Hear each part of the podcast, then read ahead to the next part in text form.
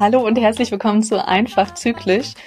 Wir wollten uns ganz am Anfang kurz entschuldigen, dass jetzt doch ein, zwei, drei Wochen mal unsere Folgen ausgefallen sind, nachdem wir über ein Jahr sehr regelmäßig brav jede Woche unsere Folgen rausgehauen haben, außer in den Staffelpausen. Und tatsächlich hatte das unterschiedlichste Gründe, größtenteils Krankheit. Immer war irgendeine von uns beiden krank, aber tatsächlich nicht nur. Es gibt eine große Neuigkeit. Genau, und zwar bin ich jetzt, stand heute sozusagen Ende des dritten Monats schwanger. Also ich habe die letzten äh, Wochen, ja, meine Frühschwangerschaft verbracht, sag ich mal. Und auch wenn ich da natürlich offiziell nicht krank war, hat es sich doch tatsächlich oft so angefühlt. ähm, also ja, ich meine, es ist meine erste Schwangerschaft und ähm, sie war geplant, also können wir auch gerne nochmal irgendwie drüber reden gleich, aber ähm, trotzdem muss ich sagen, hatten mich die Symptome ganz schön überrumpelt, auch wenn ich natürlich wusste, dass die Frühschwangerschaft irgendwie anstrengend sein kann und da irgendwie Symptome, man da Symptome haben kann. Aber wie es sich denn tatsächlich anfühlt, muss ich sagen, ähm, ja, erfährt man dann doch erst, wenn man wirklich drin ist. Ja, da kann man so viel, wie man möchte, vorher erzählen. Du bist ganz, ganz müde dann und du wirst dich total fertig fühlen. Aber wir haben gerade schon im Vorgespräch festgestellt, dass ähm, müde nicht gleich müde ist. Und nee, schwanger nicht. müde ist tatsächlich nochmal eine neue Definition von müde. Ja, also ich muss sagen, bei mir hat angefangen, dass ich, also ich habe es relativ schnell gemerkt tatsächlich, dass es geklappt hat, so. Ähm, und hatte halt so ein leichtes Ziehen in, in der Gebärmutter, wie ich es manchmal halt so am ersten Tag der Periode habe. Aber ich hatte meine Periode nicht. Und ich habe das normalerweise nie vorher, dieses leichte Ziehen. Und da war schon so, hm, irgendwie hm. ist was anders. so, und das war am Anfang noch so ein bisschen so, ja, okay. Und ich war da aber zu der Zeit auch erkältet. Das heißt, da kann ich noch nicht so genau sagen, ehrlich gesagt, wie, was ich da gespürt habe sonst so. Und dann würde ich sagen, so ab Woche sechs fing es schon an, ehrlich gesagt. Ja, und sieben, sechs, sieben war bei mir schon ziemlich hart, muss ich sagen. Äh, einfach, also, ne, viele sagen immer so eine Übelkeit und so, die habe ich schon auch ein bisschen gehabt. Also, wenn manche sagen, ja, man hat dann so krassen Appetit und so auf einmal, äh, äh überhaupt nicht. Also, gar nicht. Ich hatte Hunger, ja, aber ich man wusste, ich muss was essen, aber wenn ich an Essen gedacht habe, wurde mir übel. Es war ein bisschen un ja. uncool. Damit muss man erstmal klarkommen.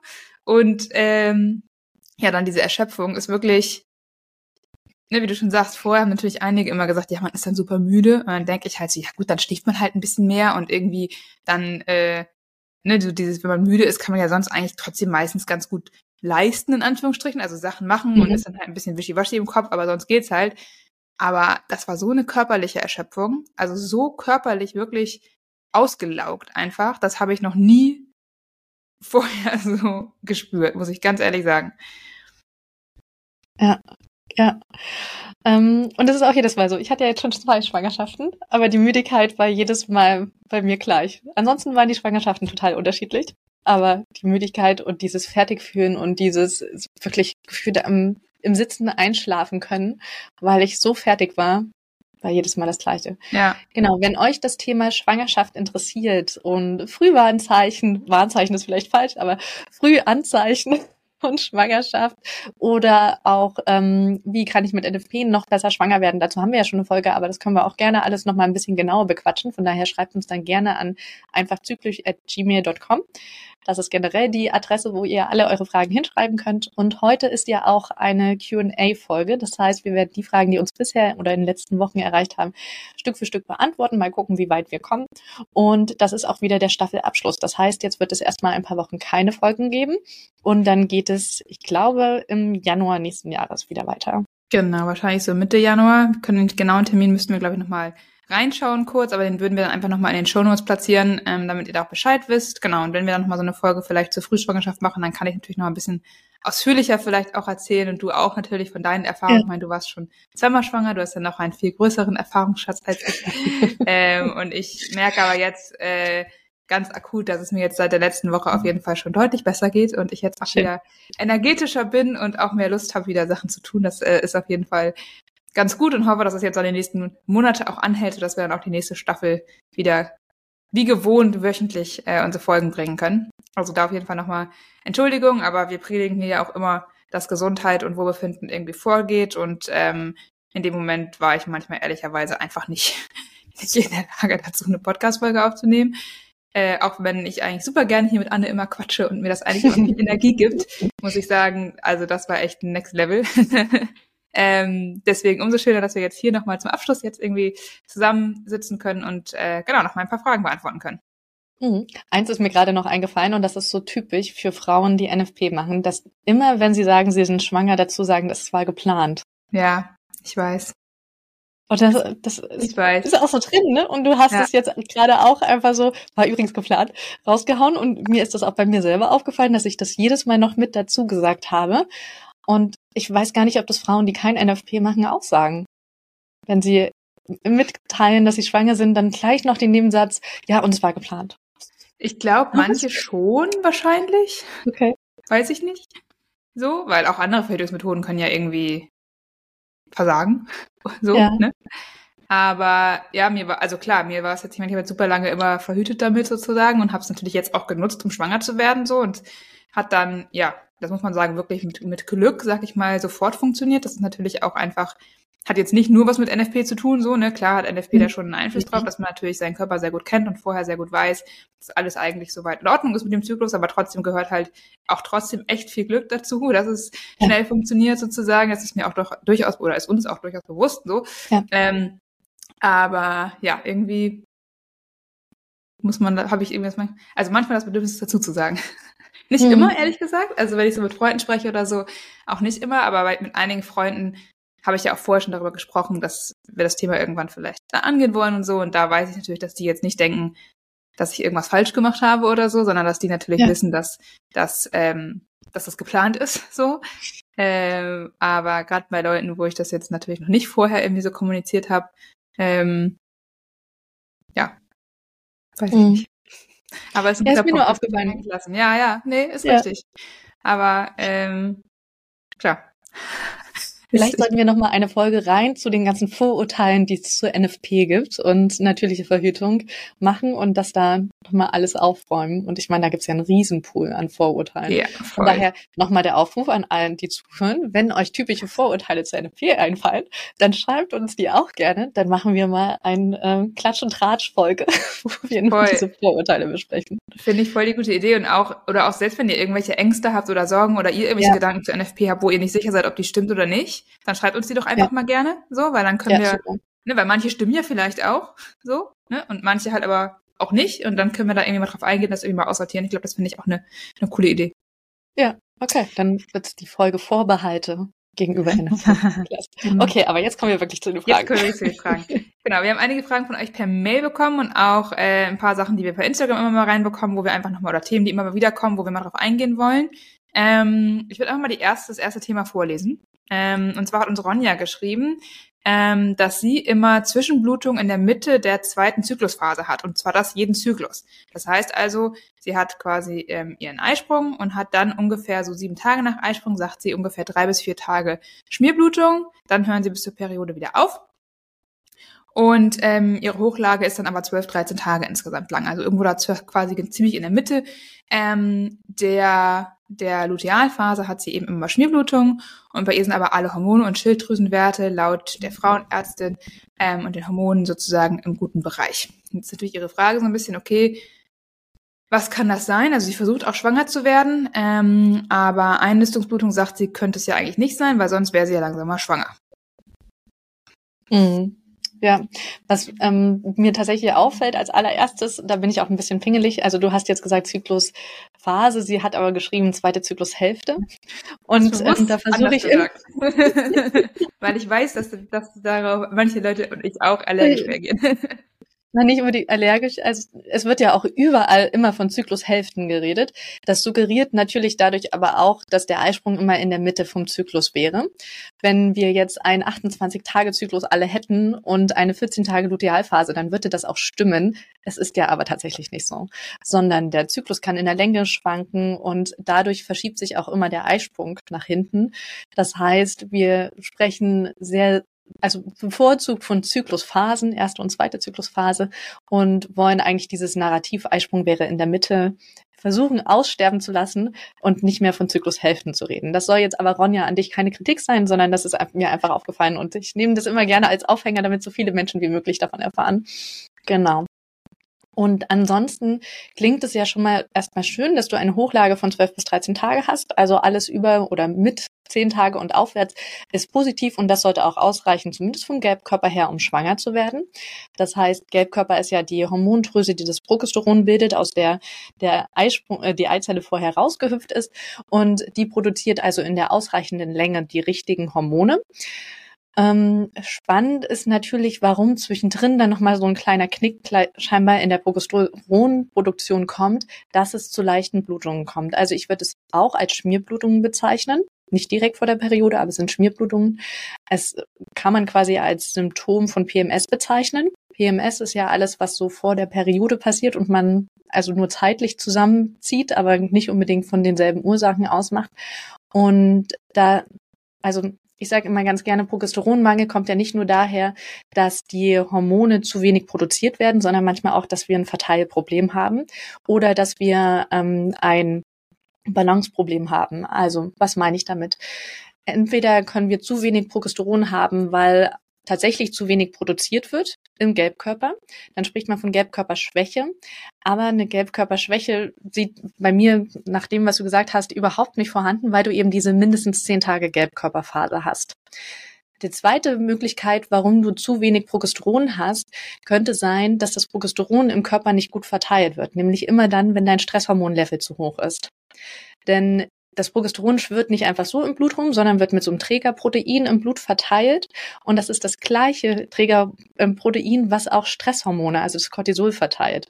Und es bindet sich viel lieber an Cortisol, weil das ist ja für dein akutes Überleben zuständig, als an das Progesteron. Das heißt, du kannst dir vielleicht mal ein bisschen die Frage stellen, in deiner Lutealphase achtest du da gut auf deine körperlichen Grenzen, auf deine mentalen Grenzen? Bist du da vielleicht stressanfälliger? Ähm, hast eine höhere innere Anspannung? Müsstest du vielleicht mehr Achtsamkeits-, Entspannungsübungen, irgendwas machen, um deinen Körper mehr runterzufahren, damit er da nicht in den Stresskreislauf reinkommt und das Progesteron sich weiterhin gut verteilen kann.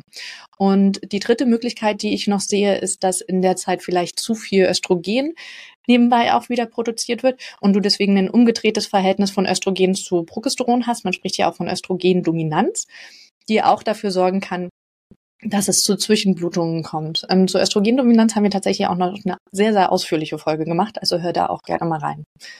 Genau. Katharina, was würdest du noch ergänzen? Also ich stimme dir auf jeden Fall schon mal zu und ansonsten ähm, ist bei mir immer, wenn wenn es heißt, so ja, Schilddrüsenwerte sind im perfekten Bereich, bin ich immer so ein mhm. bisschen skeptisch, welche Werte genommen wurden, ehrlich gesagt. Ja, weil häufig leider nur der TSH sich angeschaut und der ist leider nicht ja. aussagekräftig genug, um wirklich zu beurteilen, dass eine Schilddrüse ordentlich funktioniert. Also es muss TSH, dann die freien Schilddrüsenhormone, also FT3, FT4, auch das Verhältnis von den beiden dann mal angeschaut werden und die Antikörper bestimmt werden. Also gerade auch was Thema Hashimoto angeht zum Beispiel, ähm, und am besten auch einmal ein Ultraschall der Schilddrüse gemacht werden, um wirklich zu gucken, dass da keine Knoten sind, dass irgendwie die Schilddrüse von der Größe her ähm, ordentlich ist und sich da nicht irgendwie verändert oder so. Ähm, das sind für mich immer so Sachen, die zu einer guten Schilddrüsendiagnostik dazugehören. Mhm. Ähm, und wenn der TSH gut aussieht, heißt das leider nicht immer, also ja, im Optimalfall sollte das heißen, dass alles super ist, aber leider heißt es das nicht immer. Da spreche ich auch so ein bisschen aus eigener Erfahrung. Deswegen, ähm, genau, sind das so Sachen, die da für mich nochmal eine Frage wären, sozusagen. Also wenn das alles geguckt wurde und das wirklich alles gut ist, dann ist Schilddrüse okay, das ist gut. Ne? Ähm, aber wenn das irgendwie vielleicht nicht der Fall ist, wäre das auch nochmal ein Thema, wo man nachschauen könnte. Und auch sonst ist es so, ne, wenn man Schilddrüsenmedikamente vielleicht auch nimmt, heißt auch das nicht immer gleich, dass man gut eingestellt ist und selbst wenn die mhm. Werte gut sind, sozusagen alles in Ordnung ist, sondern auch da kann man über Ernährung tatsächlich noch so ein paar Sachen machen. Ähm, je nachdem, ne, wenn man jetzt Hashimoto ausschließen kann, dann kann man auch mit Jod nochmal gucken, wie der Jodwert so ist, dass da auch die Schilddrüse genug Hormone produzieren kann. Also da kann man nochmal, falls das nicht alles schon gemacht wurde, sozusagen da nochmal wirklich gezielter nachgucken, weil die Schilddrüse schon bekannt dafür ist, ähm, dass eben Schmierblutungen vermehrt im Zyklus auch einfach auftreten, wenn die nicht ordentlich funktioniert. Ähm, und ansonsten, ich sag mal so klar, der Zeitpunkt der Blutung ist natürlich schon sehr Einnistungsblutungs, mhm. ähm, also weist sehr auf eine Einnistungsblutung hin, sag ich mal, beziehungsweise ist halt schon was, um den Zeitpunkt finden Einnistungsblutungen halt häufiger auch statt. Ja. Ähm, jetzt ja meine Frage mal, ähm, ich meine, ihr versucht jetzt schwanger zu werden so, aber also hattest du das auch in Zyklen, in denen ihr das nicht versucht habt, sozusagen? Ähm, und ansonsten, ne, also wäre ja eine Frage mal, sag ich mal, also wenn das jetzt in, in Zyklen, wo ihr das nicht versucht, sozusagen, und auf jeden Fall keine Wahrscheinlichkeit besteht, dass ihr schwanger werdet, du die Blutung trotzdem hast, dann kann man auf jeden Fall sicher sein, dass es natürlich nicht von einer möglichen Einnistung kommt. Ansonsten, mhm. klar, wenn es jeden Zyklus ist, ist schon ein bisschen auffällig. Ähm, aber ansonsten, wenn, wenn du sagst, du, nee, dann hast du sie komischerweise nicht, sondern wirklich nur, wenn ihr es versucht habt, dann wäre es für mich schon ein Thema, wo man nochmal näher rangehen müsste, ob da irgendwas immunologisch irgendwie vielleicht passiert oder so, dass sich vielleicht was einnistet, aber dass dann irgendwie dein Körper aus immunologischen Gründen vielleicht, also das ist ja der ganze, die ganze Schwangerschaft ist sehr komplex und auch die Immunologie ja. spielt da eine große Rolle. Also da bin ich jetzt keine Expertin für, ehrlicherweise, deswegen kann ich da nur sagen, wäre das aber was, wo man dann zur Not nochmal wahrscheinlich in der Kinderwunschklinik irgendwie ähm, gucken müsste. Also auch da ist immer mein, ne, ich, ich kann voll verstehen, dass man sagt, wenn man schwanger werden will, Kinderwunschklinik ist so Last Resort und dann möchte man erstmal auf gar keinen Fall hingehen. Aber nur wenn man da hingeht, heißt das ja auch nicht gleich, dass man eine künstliche Befruchtung braucht oder irgendwie auf natürlichem Weg nicht schwanger werden kann. Aber die helfen einem eben auch ähm, bei Diagnostik einfach. Und ähm, mhm.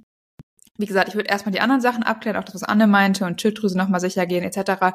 und gucken, ob die Einnistung, also ob diese Blutung wirklich nur auch vorkommt vielleicht, wenn, wenn ihr es irgendwie nicht versucht, sozusagen mal ein Zyklus. Mm, aber ansonsten, wenn es dann genau in dem Zyklus nicht ist, äh, dann würde ich vielleicht da nochmal gucken, ob, ob da irgendwie, ja, wie gesagt, irgendwas anderes noch hintersteckt sozusagen, mhm. ähm, weil das ja. schon sehr auffällig dann wäre. Stimmt, ich denke da vor allem so an genetische Passung, mhm. dass es quasi sein könnte, dass dein Immunsystem allergisch reagiert quasi auf die Eizelle, die dann befruchtet wurde. Ähm, ich denke da aber auch an die ein oder andere Gerinnungsstörung, die mhm. in dem Moment, also weil der, das na, wie sagt man, Embryo ist es ja noch nicht, aber diese befruchtete Eizelle, die gräbt sich beim menschlichen Körper ungemein tief in die Gebärmutterschleimhaut ein. Das ist bei fast keinem anderen Lebewesen so und löst dadurch tatsächlich auch kleine Blutungen aus. Und wenn du eine Blutgerinnungsstörung hast, kann das sein, dass das so viel Blutung auslöst, dass die Eizelle sich quasi nicht mehr halten kann. Also auch das wäre eine Möglichkeit, die ich mir nochmal anschauen würde. Ja. Ähm, zum, von Willebrand-Syndrom zum Beispiel haben wir auch schon eine Podcast-Folge gemacht. Hört da unbedingt mal rein. Das ist an sich nichts Schlimmes, man muss es nur wissen, weil dann kann man sich nämlich auch helfen. Genau. Dann, das wäre aber natürlich ein Punkt, was merkt man meistens auch, wenn man sonst, sag ich mal, generell sehr starke Blutungen dann meistens hat, ne? Also da sehr lange ja. Blutung. Was mir noch einfällt, was auch ein Thema ist, was ähm, was man dann vielleicht auch nochmal abchecken könnte, sozusagen, äh, wäre, ob irgendwie Myome oder Polypen in der Gebärmutter mhm. sitzen, die ja. ähm, erstmal die Einnistung vielleicht ein bisschen behindern, sag ich mal, oder auch tatsächlich können die manchmal auch für Blutungen sorgen, auch für Zwischenblutungen. Ähm, sozusagen ist natürlich, dadurch, dass die Tage relativ genau einzugrenzen sind, ist das ein bisschen, ne, sag ich mal, merkwürdig, aber gerade wenn man halt mhm. versucht, schwanger zu werden und das irgendwie sich zusammenspielt, kann das natürlich ein Zusammenspiel sein, was auch dafür sorgt, sozusagen, dass da irgendwie was, ähm, was im Argen liegt, sozusagen. Also auch beim Schwangerwerden ist auch Gebärmutterform, sag ich mal. Manchmal manche Gebärmutter haben auch ja. eine komische Ausstülpung irgendwo, die auf einmal irgendwie ne, anfängt zu bluten oder so und dadurch kann man nicht schwanger ja. werden und hat irgendwie Zwischenblutung oder so. Das sind auch keine schlimmen Sachen, also da kann man auch überall was machen. Ne? Also auch Polypen, Myome, da wollten wir auch noch mal eine Folge zu machen, haben wir noch nicht geschafft. Ähm, äh, auch, auch das ist nichts Schlimmes, ne? das sind keine Krankheiten oder so, aber ähm, gerade wenn man schwanger werden will, ist das was, was man vielleicht dann auch nochmal, wenn man Zwischenblutung hat, nochmal sich anschauen kann, ähm, ob da irgendwas die Einnistung behindert, sag ich mal, oder auch eben für solche Zwischenblutungen sorgt. Und sonst, ich überlege gerade, was natürlich auch für Zwischenblutungen sorgen kann. Allerdings ist da auch dieser sehr definierte Zeitraum ein bisschen merkwürdig, sag ich mal, ist, wenn man zum Beispiel eine Chlamydieninfektion hat. Mhm. Also auch das kann zu Zwischenblutungen führen, ähm, wobei das generell wahrscheinlich eher, sag ich mal, ähm, ja, tendenziell eher im Zyklus generell ist und nicht so definierter Zeitraum, wie sie das jetzt, oder wie Ronny das jetzt genannt hat. Mhm. Ja. Was ich auch aus der E-Mail raushöre oder aus der Nachricht ist dieser Satz, sonst wäre ich ja langsam mal schwanger, so eine gewisse Ungeduld. Ja. Und vielleicht auch schon eine Art Frust. Und das kann ich total nachvollziehen, weil vielleicht jetzt auch nicht günstig für dich, Monja, wenn du das jetzt hörst, dass du gleich am Anfang hörst, dass Katharina frisch schwanger geworden ist, weil ähm, das vielleicht nochmal in so eine Kerbe reinhaut. Ich kann das total gut nachvollziehen, dass man irgendwann auch frustriert ist, wenn es nicht klappt und dann auch anfängt zu zweifeln, was ist denn jetzt eigentlich mit meinem Körper los? Blöderweise sind genau diese Zweifel und diese ungewöhnten Gefühle ähm, schütten auch wieder Stresshormone aus und machen ein verkrampfter und machen es wieder noch schwieriger. Deswegen, wir haben ähm, eine Folge auch schon zum Schwangerwerden gemacht und da gehen wir auch so ein bisschen auf die Statistiken ein. Wie wahrscheinlich ist es denn eigentlich, schwanger zu werden? Wie lange brauchen denn die meisten Paare auch mit NFP-Wissen, um schwanger zu werden, etc.? Ähm, vielleicht magst du da einfach nochmal reinhören, um dir auch so ein bisschen Ruhe und Gelassenheit wieder in das Thema reinzubringen. Genau. Ja, ich hoffe, wir haben jetzt ganz schön viele Dinge mitgegeben, die dafür sprechen können. Also wir sind, dürfen natürlich nicht nichts diagnostizieren und dürfen auch nicht ja. irgendwelche Heilversprechungen machen oder so. Aber das sind so ein paar Gedanken von uns einfach äh, zu dem Thema, was du uns jetzt genannt hast, und ein paar mögliche Ursachen, wo du ähm, genau dann mit deiner Ärztin zusammen oder deinem Arzt zusammen auch einfach nochmal nachgehen kannst, wo du selbst auch nochmal irgendwie versuchen kannst, es in die Hand zu nehmen, dich dazu informieren sozusagen. Ähm, und dann bin ich mir aber sicher, dass ihr da eine Ursache finden werdet und dass ihr auch ähm, euer Wunschkind dann ähm, bekommen könnt. Okay, super. Die nächste Frage kommt von Kati und sie fragt nach Erfahrung mit NFP und der Einnahme von Antidepressiva. Sie meint, dass bei gewissen Medikamenten die Einigung für NFP überprüft werden sollte und dass ihre Frauenärztin leider nicht so überzeugt von NFP als Verhütungsmethode ist. Genau. Also generell ist es natürlich schon so, dass Antidepressiva, und da kommt es auch ein bisschen darauf an, welche, sag ich mal, hormonelle Wirkungen haben. Ne? Das ist natürlich Sinn und Zweck der Sachen, dass die im Gehirn sozusagen die Botenstoffe ähm, so beeinflussen, dass man eben ähm, ja mehr, ich glaube, Serotonin ist es vor allem auch ausschüttet oder mehr Serotonin ähm, gebildet wird, ähm, um eben ja für eine positivere Stimmung zu sorgen. Ähm, das hat allerdings keinen Einfluss auf den Zyklus sozusagen. Also meines Wissens nach gibt es da keine äh, Kontraindikation, sag ich mal, dass man mit Antidepressiva kein NFP anwenden kann. Also selbstverständlich gilt das Übliche für NFP, dass man Lust haben sollte, sich mit dem Körper zu beschäftigen und ähm, dass man eben ja die Methode lernen sollte und auch üben sollte anzuwenden. Einfach am besten entweder über einen Kurs oder zumindest dann nochmal in der Beratungsstunde sicher zu gehen, dass ähm, genau eine NFP-Beraterin einfach dann einmal schaut, dass man das alles richtig macht. Aber ansonsten äh, findet der Zyklus, wenn man eben nicht hormonell verhütet gleichzeitig, äh, äh, natürlich ganz normal statt und äh, gibt es da meines Wissens nach keine ähm, kein, sage ich mal, Ausschusskriterium, dass man sagt, Frauen oder Menschen, die Antidepressiva nehmen, können kein NFP anwenden. Mhm. Ja, ich denke vor allem bei Antidepressiva geht's ja, also das ist ja nicht nur, was man einmalig nimmt für ein, zwei, drei Tage und dann hört man wieder auf, sondern das ist ja was, was man kontinuierlich nimmt. Genau. Und in dem Moment, wo ich etwas kontinuierlich nehme, stellt sich mein Körper ja auch darauf ein und ab dann funktioniert er halt in dem Hormonhaushalt mit diesem Hormon auf eine bestimmte Art und Weise. Und dann reden wir ja auch nicht mehr von Störfaktoren oder von irgendetwas, was den Zyklus in dem Moment durcheinander bringt, sondern dann, sobald du darauf eingestellt bist, hast du wieder so ein bestimmtes Niveau Niveau an Zyklus und das kannst du dann mit NFP beobachten, weil wir beobachten ja nicht, ähm, also wir versuchen ja immer zu vergleichen mit dem vorherigen Tag oder ähm, mit ja, den vorherigen Tagen eigentlich. Und damit ist NFP auch wieder machbar. Was aber tatsächlich sein könnte, in dem Moment, wo du anfängst mit der mhm. Antidepressiva, also die ersten Tage, vielleicht auch die ersten Wochen, dass deine Hormone erstmal kurz durcheinander kommen und dass du vielleicht das auch an der Zykluslänge merkst oder ähm, der Eisprung erstmal verzögert ist oder die Lutealphase ähm, vielleicht auch kürzer ist, als du es normal gewohnt bist. Also dass das im ersten Zyklus eine Auswirkung hat oder auch später, wenn du es absetzt beim Ausschleichen, kann es auch sein, dass der Zyklus zumindest einer ein bisschen durcheinander kommt. Aber das erkennst du ja durch NFP besonders gut. Ja, also genau. da siehst du ja vor allem, an welchen Stellen dein Zyklus vielleicht da ein bisschen Schwierigkeiten hat. Und das ist eigentlich total spannend zu sehen, wie dein Körper darauf reagiert und ob es ihm damit besser oder schlechter geht. Von daher, in meinen Augen spricht da auch nichts dagegen, sondern es ist eigentlich eher noch total, ich finde es total cool, du kannst uns gerne berichten. ähm, ob Anfangen oder Ausschleichen eine bestimmte Wirkung bei dir hatte. Weil ja. am Ende wissen wir natürlich nie, lag es jetzt wirklich an den Medikamenten oder weil du in dieser Phase eben auch dein Lebensart, deine ähm, Lebensstil noch ein bisschen geändert hast, was ja eigentlich auch Ziel von den Medikamenten ist, dass man wieder mehr in Schwung kommt und sich mehr um sich selbst kümmert. Ja. Mhm. Genau. Und ich sehe das auch genau, also ich sag mal, die Antidepressiva an sich, ne, klar, die wirken im Gehirn auf die Botenstoffe und auf, auf die Glücksgefühle sozusagen. Und ja, sie wirken hormonell, definitiv aber sie wirken nicht auf den Zervixschleim oder auf die Basaltemperatur. Und das sind eben die Themen, die wir ja einfach beobachten. Ähm, und dementsprechend sehe ich da auch, also wie gesagt, haben wir schon gesagt, kein, kein Problem mit. Ähm, ähnlich ist es ja auch, wenn man zum Beispiel, jetzt wir hatten vorhin schon mal kurz das Thema Schilddrüse, so eine Schilddrüsenunterfunktion oder so. Ähm, ich nehme jetzt zum Beispiel auch täglich mein L-Tyroxin, also habe eine Schilddrüsenunterfunktion. Und das wirkt hormonell, logischerweise, ist auch hormonell bedingt, ist sogar noch viel eher mit dem Zyklus, sag ich mal, verbunden als jetzt Antidepressiva. Und auch da kann man eben NFP super anwenden. Auch da geht es gleich, was Anne eben meinte. Wenn man anfängt, ein Medikament zu nehmen oder die Dosis erhöht oder reduziert, dann kann es einen Einfluss haben. Gerade auch tatsächlich bei L-Tyroxin noch eher, weil ne, die ganze, der ganze Stoffwechsel wirkt ja auf die, auf die Temperatur sozusagen eher. Das heißt, da kann es tatsächlich eine kleine Verschiebung geben. Allerdings sagt man auch da, dass die Dosis so extrem geändert werden muss oder so extrem viel höher sein muss, dass man wirklich eine Auswirkung sieht, sag ich mal, die auch relevant für die Auswertung wäre, dass auch da das man sollte es sich notieren und man sollte es beobachten, definitiv, aber auch da ist es oft so, dass es nicht mal ein Störfaktor ist, sondern dass man eigentlich gar keinen Unterschied an der Temperatur bemerken, sozusagen. Ähm, deswegen, ja, da auf jeden Fall ähm, hoffe ich, dass Sie sich überzeugen konnten, dass das für dich mit Antidepressiva und NFP kein Problem ist. Ähm, ist natürlich schade, dass deine Frauenärztin nicht überzeugt ist von der Methode. Ähm, aber ähm, ist es wichtig, dass du eben da einfach auch deine selbstbestimmte Entscheidung triffst, womit du dich einfach wohlfühlst. Und gerade beim Thema Depression muss ich sagen, kann ich hormonelle Verhütung nicht empfehlen. Wir wissen alle, dass in den Beipackzetteln steht, dass das Depression verursachen kann oder auch verschlimmern kann sozusagen. Ja. Und ähm, dementsprechend ist es da auf jeden Fall richtig, dass man sich nicht auf Hormone unbedingt ähm, einschießt sozusagen. Klar gibt es auch noch andere Methoden, die man machen kann und das natürlich auch deine Entscheidung dann einfach gefragt. Ähm, aber deswegen ähm, kann ich es durchaus nachvollziehen, dass man, ähm, genau, wenn man mit dem, mit Depressionen oder mit negativen Gedanken einfach generell zu tun hat, dass man da das, die Hormone äh, vielleicht einfach lieber die hormonellen Verhütungsmethoden weglassen möchte, eher.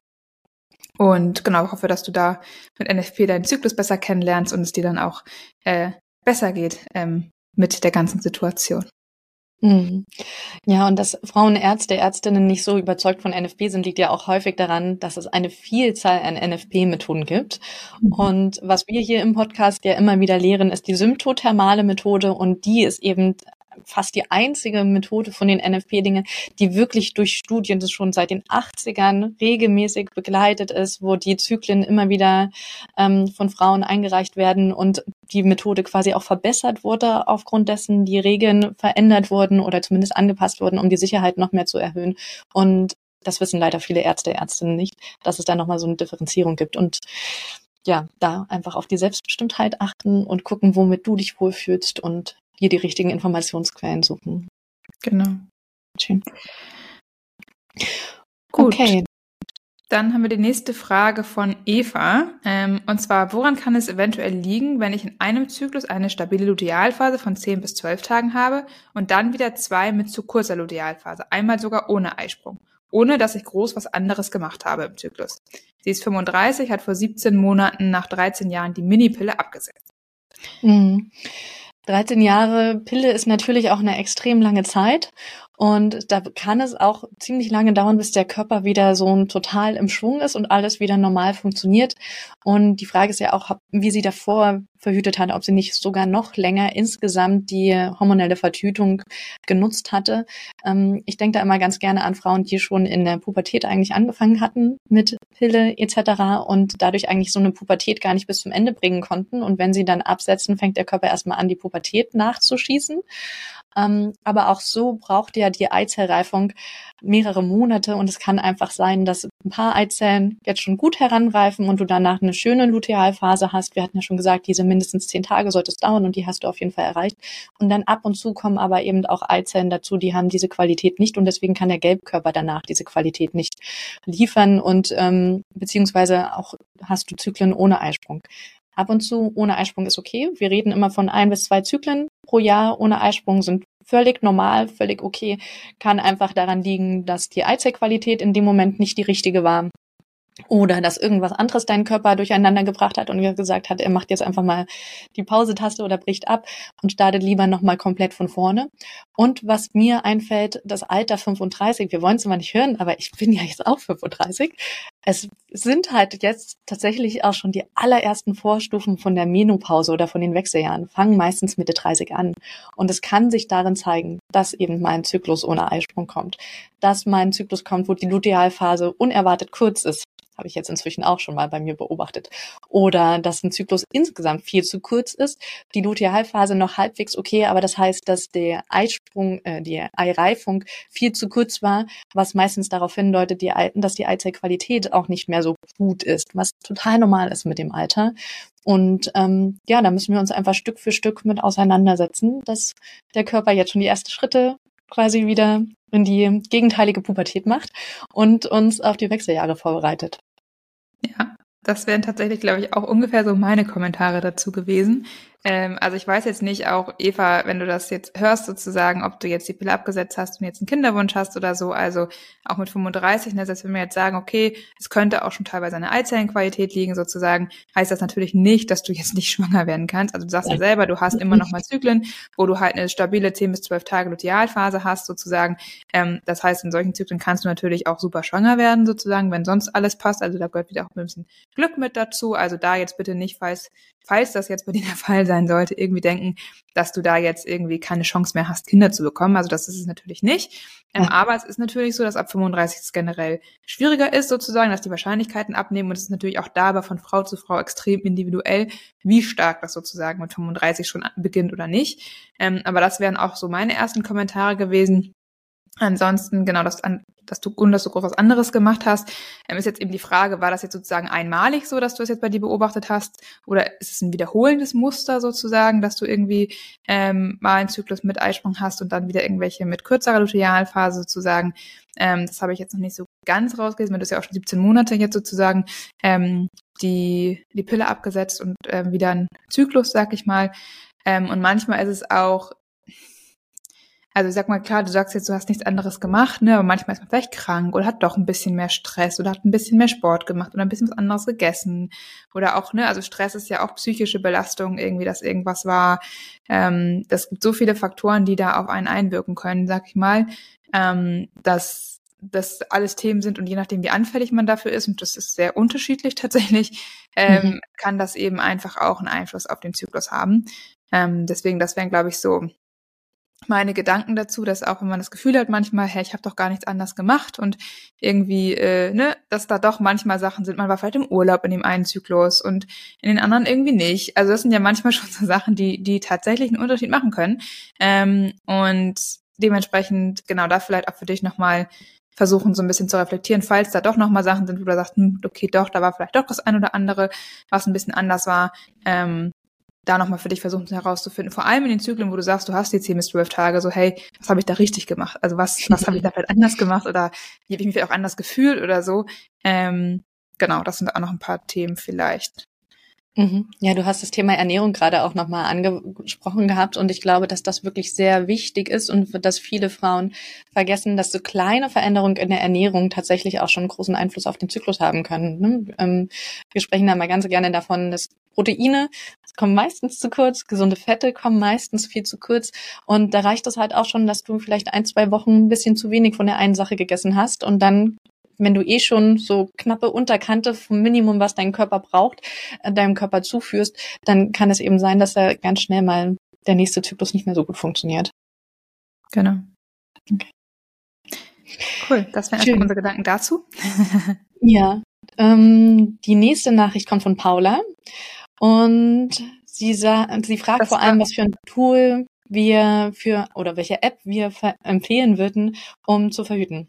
Genau, weil das war, vielleicht mal ganz kurz im Hintergrund, das war ein Kommentar auf eines unserer YouTube-Videos, wo wir über ähm, ja, Apps und worauf man da so achten muss und Tools und was man da alles so berücksichtigen sollte, ähm, gemacht haben. Und da haben wir natürlich auch über einige Tools gesprochen oder über einige Sachen gesprochen, sozusagen, ja, die man da berücksichtigen sollte. Und jetzt fragt sie eben am Ende, was wir denn jetzt empfehlen würden.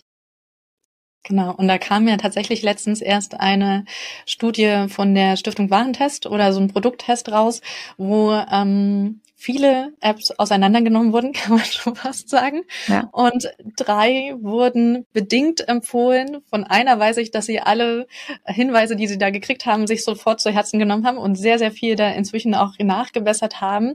Das ist die Evolution. Ähm, wie die anderen zwei, die auch bedingt empfohlen wurden, darauf reagiert haben, weiß ich ehrlich gesagt gar nicht. Nee. Also ich muss auch sagen, ich habe zwei Apps, wo ich eigentlich sagen würde, die kann ich ganz guten Gewissens empfehlen, weil ich weiß, dass die das richtige Regelwerk anwenden ähm, und weil ich auch äh, ja die beiden äh, Gründer oder Gründerinnen, je nachdem, äh, tatsächlich auch persönlich kenne und weiß, dass die da eben auch hinterher sind soweit.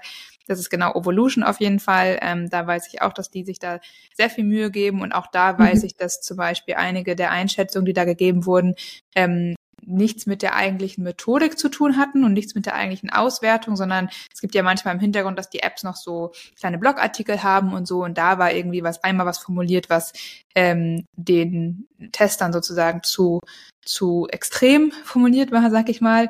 Und okay. das war wohl ein Grund, warum sie eben da ein bisschen weniger Punkte gegeben haben. Was für mich aber kein Grund ist, die App nicht zur Verhütung zu empfehlen, um ehrlich zu sein, weil die eigentliche, das eigentliche Regelwerk und die eigentliche Funktion der App, um zu verhüten sozusagen, ähm, da gar nicht betroffen von war sozusagen. Und die andere App, die eben auch schon sehr lange auf dem Markt ist, ähm, die auch ähm, das Regelwerk gut be beinhaltet, ist MyNFP. Ja. So. Und das sind so die beiden, aber trotzdem, also auch wenn ihr jetzt diese beiden Apps nutzt, kann ich immer nur nochmal wiederholen, bitte setzt euch damit auseinander und lernt die Methode. Weil die App, mhm. was die App machen kann, ist, dass sie für euch ein digitales Zyklusblatt ist, in das ihr eben digital die Sachen eintragt und sie kann euch dabei helfen, sag ich mal, die, ähm, ja, die Regeln, also diese eigentlichen Auswertungsregeln sozusagen anzuwenden. Aber alles, was ihr eingebt, Zervixschleimbeobachtung, Zervixschleimkategorisierung, ähm, Temperatur im Sinne von, war da ein Störfaktor, ja oder nein, das kann keine App und kein Tool der Welt für euch übernehmen. Und deswegen ist ja. es extrem wichtig, das zu verstehen. Und ich finde es auch immer wichtig, die Methode zu verstehen, weil ich habe öfter auch Frauen, die mir schreiben, hey, ich nutze hier die App und NFP und ich mache das jetzt schon seit drei Monaten und es funktioniert eigentlich gut, aber guck dir mal den Zyklus an und die App sagt das und das und das verstehe ich nicht. So, und das finde ich immer schade, weil dann merke ich dann sofort, dass die Frau sich eigentlich gar nicht richtig mit der Methode auseinandergesetzt hat und dann verunsichert ist und Fragen hat und eigentlich müsste doch und ich fühle doch und hier und da und dann ist es so, ja. Aber wenn du die Methode können würdest Aber. und gelernt hättest, dann wüsstest du, warum die App das jetzt gerade so anzeigt, wie sie es anzeigt, sozusagen. Mhm.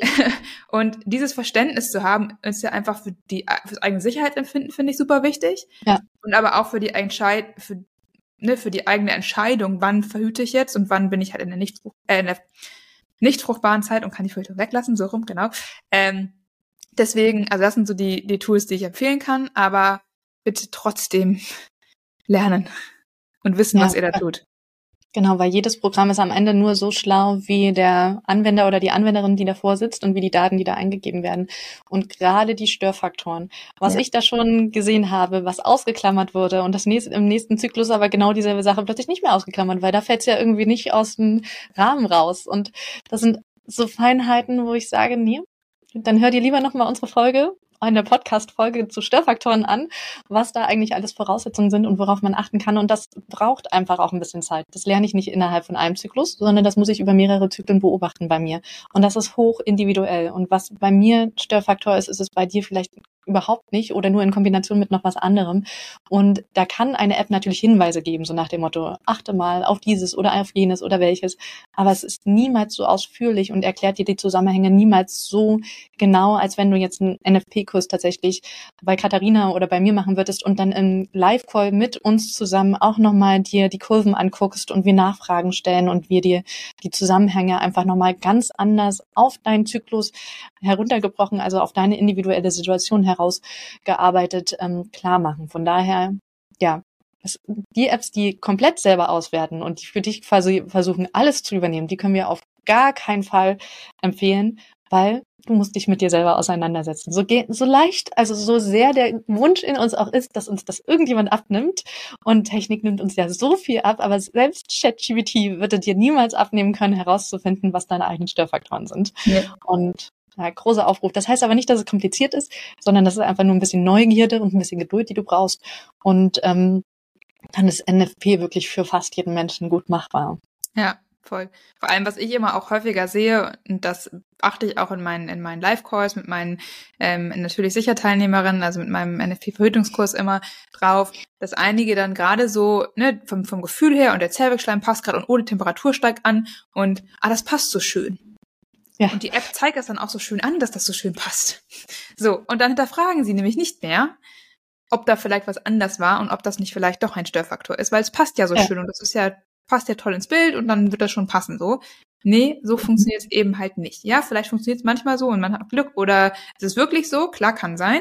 Ne? Aber wenn man wirklich sicher sein möchte, dann sollte man sich da wirklich einmal, gerade was das Thema Störfaktoren angeht, bei Apps auch informieren und auch beim Thema Zervixschleim. Ne? Ich habe auch schon häufiger ja. beobachtet, dass auch da einige Sachen ähm, falsch interpretiert wurden. Ich da muss sagen, da finde ich Evolution als App sehr gut, weil da muss man nicht sozusagen die ähm, Kategorie auswählen, sondern da beschreibt man, wählt man aus, wie man was man gesehen hat, beschreibungsmäßig ja. und dann ähm, macht die App im Hintergrund quasi die Kategorisierung. Das ist schon mal eine kleine Hilfe auf jeden Fall. Äh, ja. Weil sonst hatte ich schon häufiger mal auch, dass es immer hieß, ja, ich habe ne, ganz klar einen Zervixschleim und habe aber nichts, oder ich habe nichts gesehen, aber was, meine Höschen war ganz nass und so, was ist das denn jetzt? Oder irgendwie, ja, mein Zervixschleim ähm, war dehnbar, aber er war nicht klar, deswegen habe ich ihn als S eingekategorisiert. So. Und das sind immer mhm. so, gerade was S Plus, also diese beste Qualität, sage ich mal, ist jetzt ein bisschen Nerd-Talk für diejenigen, die vielleicht schon bis zu NFP zu tun haben. Die anderen bitte einmal kurz einfach zuhören und sich nicht wundern, dass sie nichts verstehen. Ähm, da wir haben jetzt ja wirklich eine Folge für die, die mehr hören wollen. genau, wir haben das schon mal irgendwann erklärt, auf jeden Fall. Ähm, ne, da ist halt immer wichtig, es gibt ein paar ähm, Eigenschaften, die auf diese S Plus hinweisen, aber es müssen halt nicht alle davon erfüllt sein. Und es kann auch S Plus sein, wenn es nicht dehnbar ist oder wenn es nicht klar ist. Also von der nicht transparent ist sozusagen. Ne? Und ähm, das sind oft Fehler, die ich auch sehe ähm, und die natürlich, wenn ich das in der App selber auswählen muss, auch schieflaufen können. So. Ja. Und deswegen, ja, einfach immer nur der Appell, bitte wenn ihr es wirklich ernst meint sozusagen, und das ist was, ich finde, wenn man sich für NFP als Tötungsmethode entscheidet, dann muss man halt auch Bock darauf haben. Mhm. So. Ja, und das also, sind halt diese Feinigkeiten, ne? Dieses ja. und oder. Also ich weiß nicht, ich war Mathe-Leistungskurs, ich habe es geliebt damals, diese ganzen Logiken. So, ist das jetzt und und oder und oder? Und genau darum geht's am Ende auch in der Kategorisierung vom Zervixschleim. Ähm, aber auch das, das klingt wieder komplizierter, als es sein muss. Wenn es einmal gut erklärt wurde und wenn einmal deine Nachfragen gut beantwortet würde, dann wirst du das auch, dann kommt ein großes Aha und der Groschen ist gefallen und ab dann flutscht es. Ja. Sehr genau. cool. Ich sehe jetzt gerade, wir haben schon wieder fast 40 Minuten gequatscht. Ich glaube, wir haben noch ein paar ja. Fragen, aber ich weiß nicht, ob wir die jetzt noch mitmachen wollen oder ob wir einfach äh, da nochmal versuchen, per Mails drauf zu antworten und ähm, dann ja, vielleicht in der nächsten Folge nochmal drüber zu gehen. Was meinst du? Ja, ähm, ich glaube, wir haben noch eine Nachricht, die ist so ähnlich wie das, was wir bisher alles schon besprochen hatten, ne? okay. dass die Pille abgesetzt worden ist und kein Kinderwunsch da ist und ähm, ach nee, bei ihr hat sich noch gar keine Schleimhaut aufgebaut, ne? Nee, genau. Also ich habe die, die Pille abgesetzt und da ist aber noch bisher eine ausbleibende, also eigentlich ehrlich gesagt ziemlich genau das, was ich äh, auch erlebt habe. Mhm. Ehrlich gesagt, also Pille abgesetzt, es kommt keine Periode, ähm, ist jetzt scheinbar ungefähr sieben, sechs Monate hin, nicht ganz sechs Monate her, fünf Monate her oder so, was übrigens noch vollkommen im Rahmen ja, ist, ja. Im Rahmen ist, sag ich mal. Also es kann durchaus sein, dass in den ersten drei bis sechs Monaten keine Periode kommt, dass da eben die Schleimhaut sich noch nicht aufbaut, dass noch kein Zyklus stattfindet. Ähm, also die ersten sechs Monate muss man sich da tatsächlich wenig Sorgen machen. Ähm, allerdings war sie jetzt bei der Gynäkologin und ähm, die hat sie total verunsichert, da sie bisher keine Blutung hatte ähm, und dass eben auch keine Schleimhaut aufgebaut wäre. Und ähm, sie hat 20 Jahre die Pille genommen, was natürlich auch eine enorm lange Zeit ist, muss man ganz ehrlich mhm. sagen. Und die erste meinte jetzt, ja, wenn sie jetzt irgendwie im Januar so ungefähr noch nicht wieder ähm, eine Periode hat, dann müsste sie eventuell doch wieder die Pille nehmen und das möchte sie auf gar keinen Fall. Das kann ich auch mhm. voll nachvollziehen. Ja. Ähm, vielleicht magst du, Anna, aber erstmal deine Gedanken dazu teilen, dann kann ich ja auch aus meiner Geschichte nochmal erzählen, weil wie gesagt, bei mir war es ehrlich gesagt ziemlich genauso. Ja, deswegen wäre jetzt mein erster Gedanke auch, hört ihr diese Folge an, wo wir über die Amenorrhoe sprechen von der Katharina, also wo du auch ganz, ganz viel von dir erzählst, wie es damals war, was du erlebt hast und auch was du für Kommentare teilweise von Ärzten und Ärztinnen bekommen hast und ähm, dann auch ein bisschen Geduld mitbringen, weil nach so langer Zeit kann es im Körper eben auch echt lange dauern, bis der sich wieder erholt hat. Die Sorge der Ärztin kann ich auch ein bisschen nachvollziehen, weil wenn wir zu lange keinen Zyklus haben, dann kommen wir auch in einen Östrogen und in einen Progesteronmangel und das kann langfristig oder eigentlich auch schon mittelfristig tatsächlich Auswirkungen haben. Ich denke an Knochengesundheit, Herz-Kreislauf-System etc. Das heißt, irgendwann muss was gemacht werden, damit du die Hormone wieder kriegst. Dass du die unbedingt von außen zuführen musst, sehe ich jetzt noch nicht in dem Zeitraum. Also da würde ich erstmal versuchen, alle anderen Kaliber zu ziehen, um den Körper zu gesunden, damit er wieder selber in ähm, Wallungen kommt. Und was mir noch auffällt, ist, dass sie geschrieben hat, dass sie eigentlich irgendwie alles so im Normalbereich macht. Ne? Das heißt, sie nicht übermäßig Sport macht und sich normal ernährt und ein Normalgewicht hat und so. Und dann ist natürlich immer die Frage, was ist normal? Ja. Und auch darauf geht Katharina sehr genau ein in der sehr persönlichen Folge, ähm, wo sie über ihre Geschichte erzählt. dass man aus einem persönlichen Blickwinkel vielleicht denkt, das ist doch alles normal und das müsste doch mein Körper eigentlich alles mitmachen und das ist nicht zu viel. Und wenn man aber von draußen drauf guckt oder sich die Bedürfnisse des Körpers genau anguckt, kann es eben sein, dass das ein oder andere davon doch zu viel oder zu wenig ist. Ja, also ich kann da, also erstmal kann ich dich nur ermutigen sozusagen und den Mut machen und zu sagen, hey, pass auf, ganz ehrlich, du wirst wieder eine Periode kriegen, du wirst wieder einen Zyklus kriegen auf natürliche Weise. Du musst dafür nicht die Pille nehmen. Ähm, ja. Die Gründe, die Anne gerade meinte, ne, von wegen Knochengesundheit, sind definitiv valide. Ähm, und das ist halt der Grund, warum Ärztinnen dann einfach die Pille wieder verschreiben, weil man dann die Hormone künstlich hinzufügt. Mir wurde das auch oft angedreht. Ich habe mich jeweils dagegen entschieden, weil ich gesagt habe, ich möchte meinen gesunden Zyklus wieder haben. Es bringt mir ja nichts, wenn ich die jetzt wieder nehme und dann irgendwann wieder absetzen will und dann habe ich das gleiche Problem. Ähm, mhm. Das heißt, ich, ich möchte ja jetzt, habe ich es ja schon mal gemacht sozusagen und jetzt möchte ich meinem Körper auch die Zeit geben und ihn eben auch entsprechend unterstützen. Ich war damals auch im Normalgewicht und trotzdem habe ich zu restriktiv gegessen. Also meine Ernährung war gesund, also in meinen Augen. Vielleicht ein bisschen wenig Kohlenhydrate, ein äh, bisschen sehr wenig, aber ähm, genau, also das ist ein ganz, ganz großes Thema. Ne? Was ist wirklich Normalgewicht sozusagen? Nur weil man in dem Normbereich, was BMI angeht oder so ist oder auch kein Untergewicht hat, nicht magersüchtig ist, heißt das nicht, dass der eigene Körper das Idealgewicht hat und sich wohlfühlt ja. sozusagen. Und auch das sind ja nicht die einzigen Stressoren. Ne? Also Gewicht und Sport, sag ich mal, ne? auch bei Sport ist halt immer die Frage, ähm, isst du dann auch genug für den Sport, den du machst? Weil mhm. vielleicht machst du gar nicht so viel Sport und gehst nur in Anführungsstrichen dreimal die Woche irgendwie Sport machen, was würde ich auch sagen eigentlich ein Rahmen ist, der, der machbar ist. Aber wenn du dann zu lange danach nichts isst oder hungerst generell oder ähm, nicht die, die, die, die Restzeiten, wie heißt das äh, auf Deutsch? Erholungszeiten. Erholungszeiten, danke.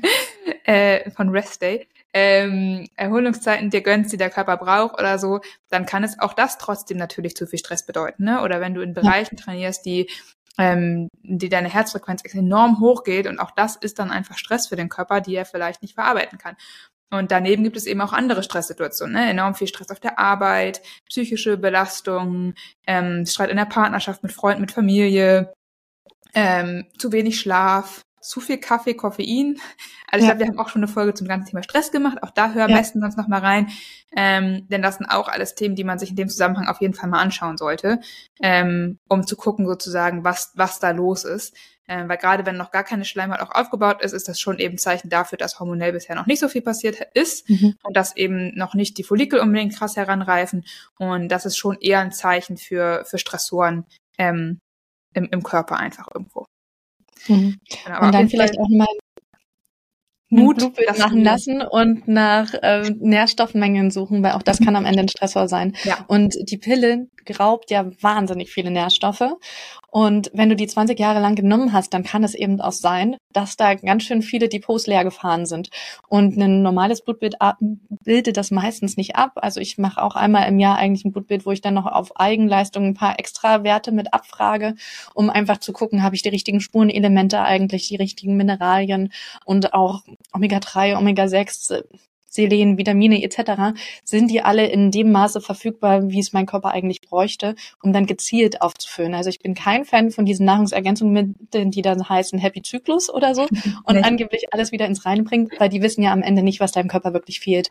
Von daher da vielleicht auch nochmal gucken, damit dein Körper einfach die besten Voraussetzungen auch hat um einen gesunden Zyklus zu etablieren.